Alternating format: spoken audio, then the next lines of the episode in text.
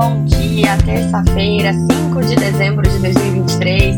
Sejam bem-vindos ao Minuto Mega, o seu café da manhã energético transmitido todos os dias ao vivo no Instagram na sequência disponível como podcast na sua plataforma de áudio digital preferida. Eu sou Camila Maia, jornalista da Megawatt, e a nossa dose de energia dessa manhã tem reversão de uma liminar no Amapá, com efeitos muito importantes aí para todo o setor. É, a gente tem mais anúncios importantes de parcerias e investimentos no Brasil no contexto da COP28, que está acontecendo em Dubai. É, recorde de geração renovável por aqui, entrada de player novo no mercado e a nossa agenda de hoje cheia de coisas, então bora lá. Começando então pelo Amapá, é, esse processo de revisão tarifária extraordinária da distribuidora de lá, né, a Equatorial Amapá, ela tem, ele tem dado muita dor de cabeça para as autoridades e para a própria empresa. É, a gente já contou aqui, a, na semana passada, aliás, há duas semanas, a Justiça do Amapá concedeu uma liminar que suspendeu o processo de revisão tarifária extraordinária da distribuidora, atendendo uma ação popular liderada por diversos políticos da região, é, incluindo o líder do governo no Congresso, o senador Rodolfo Rodrigues. É, essa liminar ela suspendeu uma decisão que nem chegou a ser tomada pela Agência Nacional de Energia Elétrica, ANEL. A ANEL não concluiu a revisão tarifária extraordinária da Equatorial Amapá. É, em setembro foi aberta uma consulta pública para vigorar entre os dias 13 de setembro e 27 de outubro, é, com uma proposta de revisão tarifária extraordinária que envolvia, entre outras coisas, um aumento médio de 44%, mais ou menos, nas tarifas da distribuidora. É, se os prazos de regula regulamentação fossem cumpridos, né, a ANEL fecharia essa consulta pública, traria o assunto à deliberação, agora é, fim de novembro, início de dezembro, para que a, a nova tarifa entrasse em vigor no dia 13 de dezembro, na semana que vem, mas a ANEL não chegou a concluir o processo. Esse foi um dos argumentos da própria ANEL e da Equatorial Amapá, é, apresentado ao Tribunal Regional Federal da Primeira Região, TRF, TRF1, é, no recurso contra a liminar que foi acatado ontem. O desembargador do caso, ele diz que a decisão da instância inferior, além de impedir a continuidade do processo administrativo de revisão tarifária extraordinária da distribuidora, que era previsto no seu contrato de concessão, tinha o potencial de causar grave lesão à ordem econômica já que a tarifa paga pelos consumidores, é, ela não remunera só a distribuidora, né? A gente sabe que a conta de luz é a porta de entrada de dinheiro no setor. Então a distribuidora recolhe e repassa dinheiro para pagar transmissão, é, geração, encargos setoriais, tributos e muito mais. É, a Equatorial Amapá, inclusive, disse na ação ali que estima que sem essa RTE teria um buraco de mais ou menos 320 milhões de reais por ano no seu faturamento bruto da distribuidora do Amapá. E aí isso compromete investimentos, né? Sem falar na segurança dos contratos. É, parece um, efe... um, um assunto isolado, mas é algo muito importante, com efeitos muito grandes de, em toda a governança do setor elétrico, por essa questão é, de, de respeito ao que está nos contratos, né? Até 2021, quem prestava o serviço de distribuição no Amapá era a CEA, a Companhia de Eletricidade do Amapá, uma estatal estadual, que era quem era dono dessa empresa era o estado do Amapá. É, mas a empresa ela estava sem recursos, não tinha dinheiro para investir já fazia muito tempo, então a rede estava depreciada, é, uma lacuna muito grande. Quase metade das unidades consumidoras do Amapá é residencial de baixa renda. Então é sempre muito difícil para a distribuidora fazer os investimentos necessários e ter eles remunerados pela conta de luz, porque é, você tem um bolo menor de consumidores para dividir, então o efeito é sempre maior, né? É por isso mesmo, para garantir que alguém tivesse interesse né, no leilão de privatização, é, o edital previa que o novo contrato de concessão que fosse assinado com o comprador, é, que no caso foi a Equatorial Energia, garantiria uma revisão tarifária extraordinária. Qual que é a diferença da RTE para o reajuste tarifário que é feito anualmente? Porque nesse caso tem uma revisão da base de ativos regulatórios da companhia. E aí isso, isso é sempre visto como importante, porque a Equatorial, quando comprou, já colocou muito dinheiro de cara ali na concessão, investiu muito, era uma, uma concessão muito depreciada, com ativos muito defasados, e as metas né, de melhoria da qualidade do serviço. Então, o que, que a Equatorial fez? Jogou muito dinheiro lá, investiu, E aí, como o contrato de concessão previa que ela podia solicitar essa revisão extraordinária, a Equatorial solicitou e a ANEL abriu o processo. E esse é um dos motivos para o efeito médio é, dos consumidores ser tão, ser tão alto, assim, né, de 44%. Que são 530 milhões de reais que foram incorporados à base de ativos da distribuidora. É, e aí, o que, que, mais pesou ali? Custos com encargos setoriais, é, pesou muito na conta a conta escassez hídrica, a retirada de medidas mitigadoras que nos últimos anos tinham ajudado a conter a escalada tarifária ali. É, só para a gente ter uma ideia, a Equatorial foi a única empresa que participou do leilão de privatização e deu um lance com zero, assim, ela não deu nenhum prêmio, não deu nada. É, por quê? Porque não era uma concessão assim considerada fácil. Mas aí, como a Equatorial tem experiência em outras concessões ali no norte do Brasil, né, na recuperação desses ativos, fez essa aposta. É, mas investimentos sempre precisam ser remunerados. Eu sempre falo isso aqui para vocês, né? Até, e por que, que esse assunto é muito importante? Esse desafio tem sido visto em outras distribuidoras do Norte e no Nordeste, que foram privatizadas nos últimos anos, principalmente. Muitas eram estatais, estavam igualmente sucateadas, foram privatizadas, e aí, para garantir a atratividade nos leilões de privatização, as novas donas sempre tiveram esse direito a pedir essas revisões tarifárias extraordinárias, né? Para é, a remuneração dos investimentos tão intensos feitos para aprimorar as concessões porque também, para a distribuidora ter dinheiro para investir, ela precisa ter o investimento remunerado, né? Não é tão fácil assim você conseguir dinheiro para colocar nessas empresas. O problema é que a qualidade do serviço, ela não cresce junto com a tarifa, né? Porque são concessões desafiadoras, tem muitos problemas. As que ficam no norte, na região amazônica, são mais difíceis ainda porque tem distâncias grandes, densidade demográfica baixa, é, unidades consumidoras muito dispersas e isso dificulta toda a questão ali da gestão. E aí você tem, é, de um lado, o aumento da, da conta de luz, né, por conta dos investimentos feitos, mas de outro, o consumidor não está sentindo essa melhora assim tão evidente é, que justifique esse aumento da conta de luz. E aí, que, como que o legislativo tem respondido nesses casos em geral? Culpando as distribuidoras pelos aumentos da tarifa. Ontem eu conversei com o Vitor Alves de Brito, que é advogado e sócio do escritório Sérgio Bermudes, representa Equatorial Amapá nesse caso, e ele me deu uma frase muito boa, que está inclusive numa reportagem que a gente publicou ontem à noite sobre o caso, que os parlamentares ajuizam ações como essa na justiça é, sobre o pretexto de reduzir tarifas, como se os responsáveis pelos aumentos de custos fossem as distribuidoras, mas ao mesmo tempo não param de criar subsídios. Na semana passada, isso ficou mais uma vez evidente com a aprovação daquele projeto de lei que a gente falou muito aqui no Minuto, né? É, que, em tese, tratava da, da, da regulamentação da geração eólica offshore, mas recebeu é, inúmeros jabutis, né? Que é como a gente, aquele jargão ali é, de Brasília para assuntos que não são relacionados ao intuito original do processo, do projeto de lei. É, esses jabutis criaram muitos subsídios novos, é, até mesmo para combustíveis fósseis. A Abraça, a Associação ali dos Grandes Consumidores de Energia, estima que os custos novos criados sejam da ordem de 40 bilhões de reais por ano. É, e esses subsídios, então, eles vão se transformar logo mais em novos aumentos na conta de luz.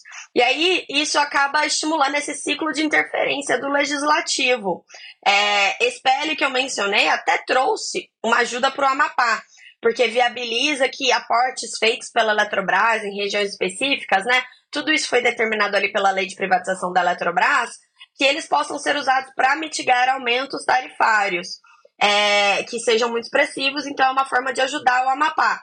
Só que ao mesmo tempo que você ajuda a mitigar esse reajuste em questão do Amapá, é, cria novos custos que serão arcados pelos consumidores daqui a pouco. Sem falar que você mitiga a tarifa numa região, mas aí cria futuros aumentos é, imediatos, na verdade, em outras concessões, né? Então, é tudo isso é muito ineficiente e criticado no setor. É, Para finalizar esse ponto do Amapá, agora a gente espera que a ANEL paute a, a deliberação da conclusão do processo de revisão tarifária extraordinária.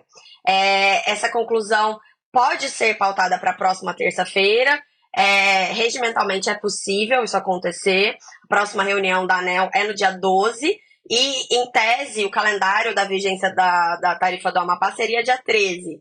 Mas isso depende do relator do processo, que é o diretor Fernando Mosa. Então a gente tem que acompanhar para ver se eles vão falar alguma coisa. De repente, eles podem falar alguma coisa ainda hoje na reunião da ANEL, ou se vão pautar mesmo esse processo para a semana que vem para ter um desfecho, mas ainda é provavelmente é um assunto que vai rolar muito, né? Porque é, pode ter mais recurso ainda na, na novas tentativas de, de, de brecar esse, esse aumento da tarifa da região, sem falar em, em novas tentativas de conseguir recursos para mitigar esse reajuste, porque realmente é um aumento muito expressivo.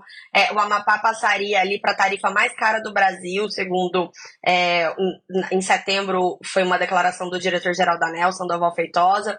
Então é algo muito preocupante, mas ao mesmo tempo a gente tem que. Tem, existe aquele mantra do setor que é o respeito aos contratos, né?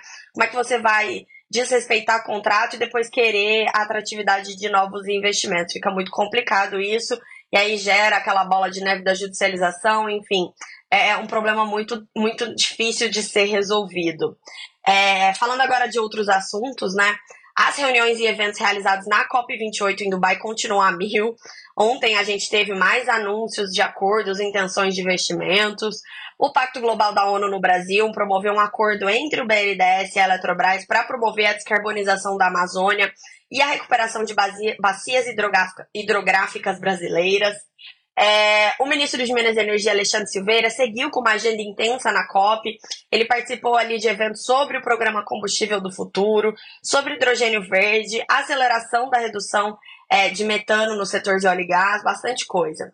E aí, é, alguns destaques do que o Silveira disse ontem. Ele falou que o Ministério de Minas e Energia vai propor ao Conselho Nacional de Política Energética, o CNPE, uma regulamentação das emissões de metano pela indústria de petróleo e gás natural até o fim do ano que vem. E aí, essa regulamentação é, seria concluída pela ANP, que é a Agência Nacional de Petróleo, Gás e Biocombustíveis, até é, 2025, para a gente conseguir bater ali as, as metas né, de redução de emissões de metano até 2030.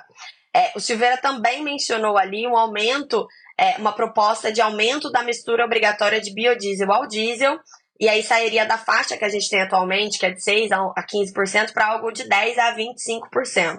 Lembrando que a, a gente recuou nas metas de mistura de biodiesel ao diesel nos últimos anos por conta do aumento do preço do biodiesel, é, para reduzir ali o impacto mesmo de inflação.